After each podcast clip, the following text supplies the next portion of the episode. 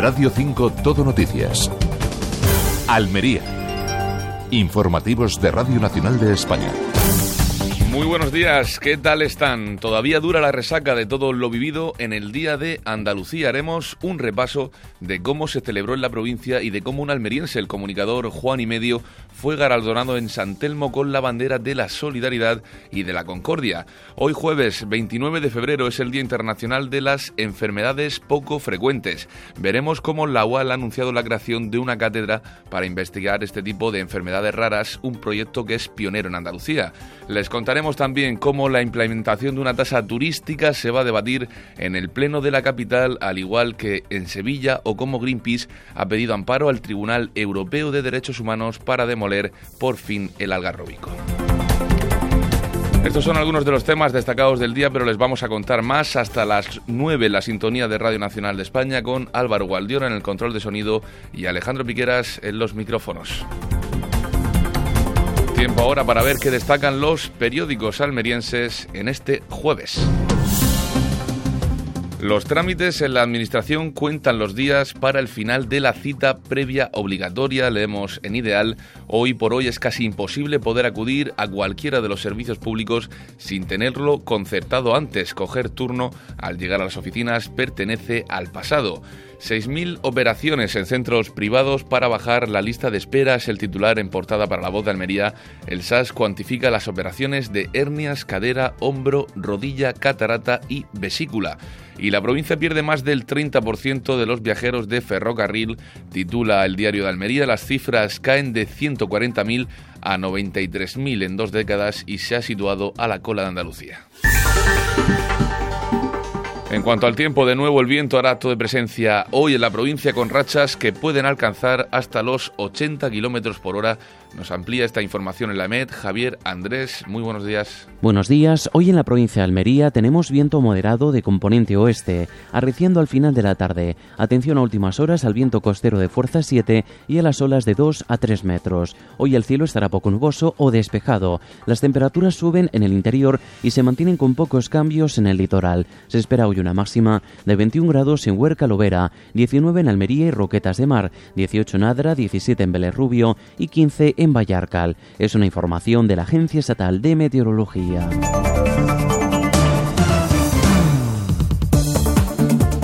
Tiempo ahora para conocer cómo se circula esta hora en las carreteras de la provincia. Nos vamos hasta la DGT. Lucía Andújar, alguna incidencia a esta hora a las 8 y 47. Muy buenos días. Muy buenos días. Hasta ahora encontramos circulación muy tranquila en toda la red de carreteras de Almería. Las entradas y salidas están totalmente despejadas, al igual que la red principal o secundaria, los accesos a los pequeños núcleos urbanos. Aún así, desde la DGT les vamos a pedir mucha precaución al volante.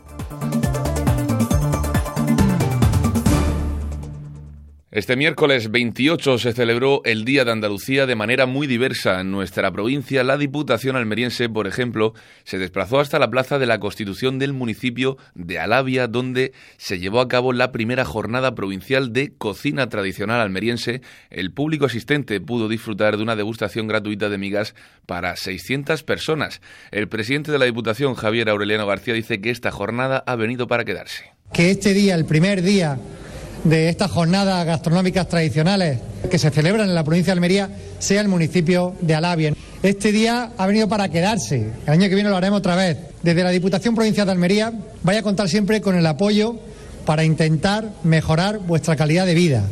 Por su parte, el barrio de La Cañada lo celebró con churros y cerveza. La Asociación de Vecinos de San Urbano repitió así una tradición que llevan haciendo durante los últimos 13 años, concretamente en la Plaza Antonio de Torres. Pero el acto central de este día Andalucía se vivió en el Palacio de San Telmo, donde la Junta de Andalucía otorgó las banderas de Andalucía. La bandera blanca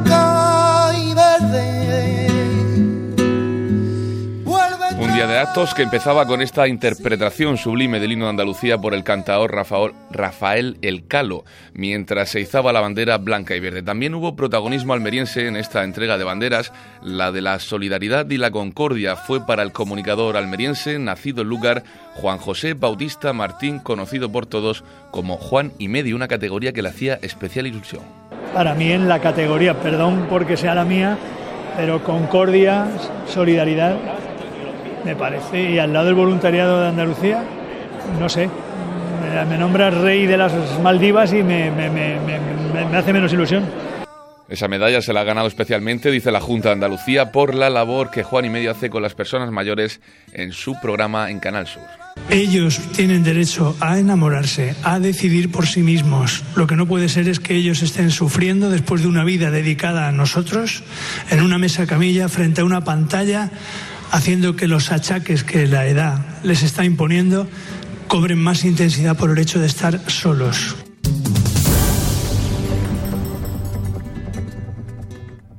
Hoy jueves 29 de febrero se celebra el Día Internacional de las Enfermedades Poco Frecuentes y precisamente la Universidad de Almería va a crear la primera cátedra de enfermedades poco frecuentes de Andalucía.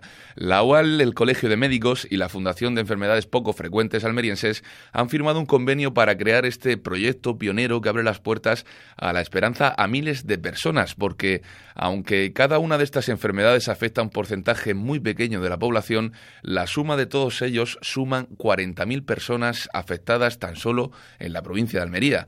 Estas personas no disponen de un tratamiento adecuado por la falta de investigación y también de medicamentos específicos, los cuales no son rentables para los laboratorios farmacéuticos. El presidente del Colegio de Médicos de Almería es Francisco José Martínez Amo. Si una enfermedad la tiene pocas personas, pues naturalmente los laboratorios tienden a investigar menos de una cosa que sea realmente rentable. O sea que es importante eh, poner en valor la, la importancia que tiene asistir a todos los pacientes de enfermedades poco frecuentes. La creación de esta cátedra, que ya ha sido aprobada por el Consejo de Gobierno de la Universidad, es la primera firma del nuevo rector al de, de, la Universidad Almeriense y la primera en esta materia que se crea en Andalucía. El rector es José Céspedes. Desarrollará tanto formación como investigación una temática de particular importancia que está relacionada con una cuestión pues que es de, vital importancia pues para la hablábamos antes de para la provincia por supuesto pero también para, para todo el país incluso con una con una vocación internacional con la firma de este convenio se establecerá un calendario de actividades formativas que será el foro adecuado de trabajo y de investigación. La presidenta de la asociación poco frecuente en Almería es María del Mar García con esta eh, cátedra podamos conseguirlo.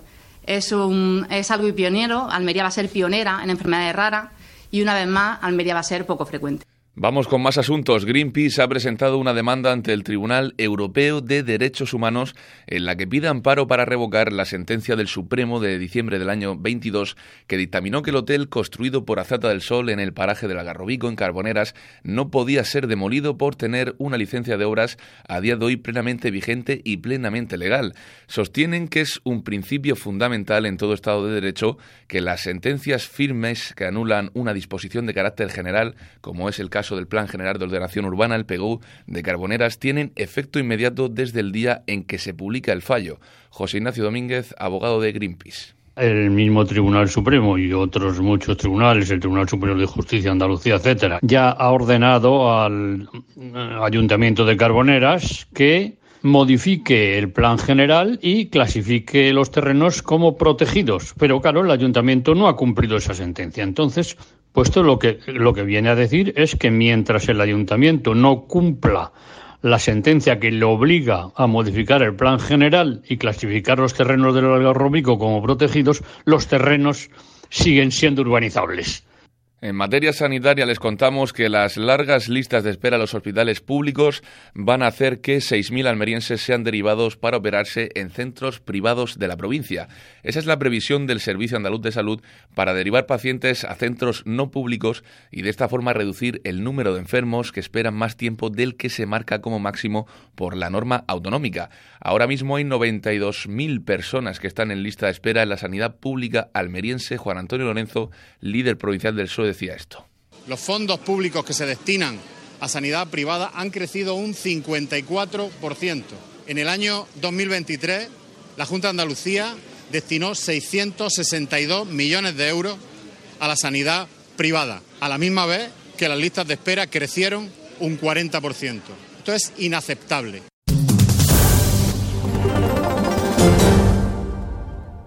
El Ayuntamiento de Almería, al igual que el de Sevilla, va, a debatir sobre la posibilidad de implantar una tasa turística en la ciudad.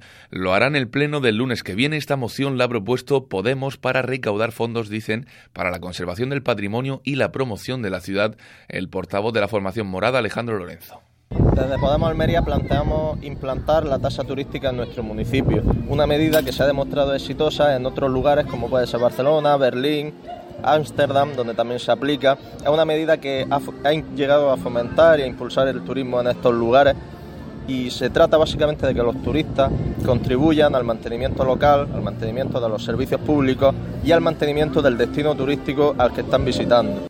No será lo único que se va a debatir en ese pleno. A propuesta de los socialistas se volverá a poner encima de la mesa un posible cambio de ubicación del macrofestival de música electrónica Dream Beach previsto para este verano en el Toyo y precisamente a pocos días de celebrarse el Día del Patrón de los Bomberos, que es el próximo 8 de marzo, San Juan de Dios, el Partido Socialista de Almería ha denunciado que la alcaldesa aún no ha cumplido con los compromisos que anunció en el año 2023 ante el colectivo justo en la pre-campaña de las elecciones municipales. Es decir, que no se ha aumentado la plantilla, no se han mejorado las instalaciones y no se ha lanzado la promoción del grupo C2 al C1. La concejala socialista Carmen Aguilar exige que se cumpla con lo prometido ni se ha aumentado la plantilla, ni se ha invertido en el parque de bomberos, nada de la promoción profesional ni en la formación para este importante colectivo. La alcaldesa pide para otros funcionarios de otras administraciones públicas, pero nada hace con los que son de su competencia. Y un año más, y llevan cinco ediciones, arranca la campaña Los Zapatos de Lola, una iniciativa del PSOE almeriense para incentivar el comercio local. Se van a repartir 100.000 papeletas en más de 400 comercios de toda la ciudad, la que contenga el número ganador, que deberá coincidir con el del sorteo de la 11 del día 24 de junio, será agraciada con un cheque por valor de 600 euros que su portador deberá gastar al menos en tres establecimientos que formen parte de esta edición. La portavoz Adriana Valverde. Y por eso ponemos a disposición del pequeño comercio eh, la plataforma loszapatosdelola.com, las redes sociales de la, de la plataforma, para que puedan tener visibilidad y presencia en redes sociales.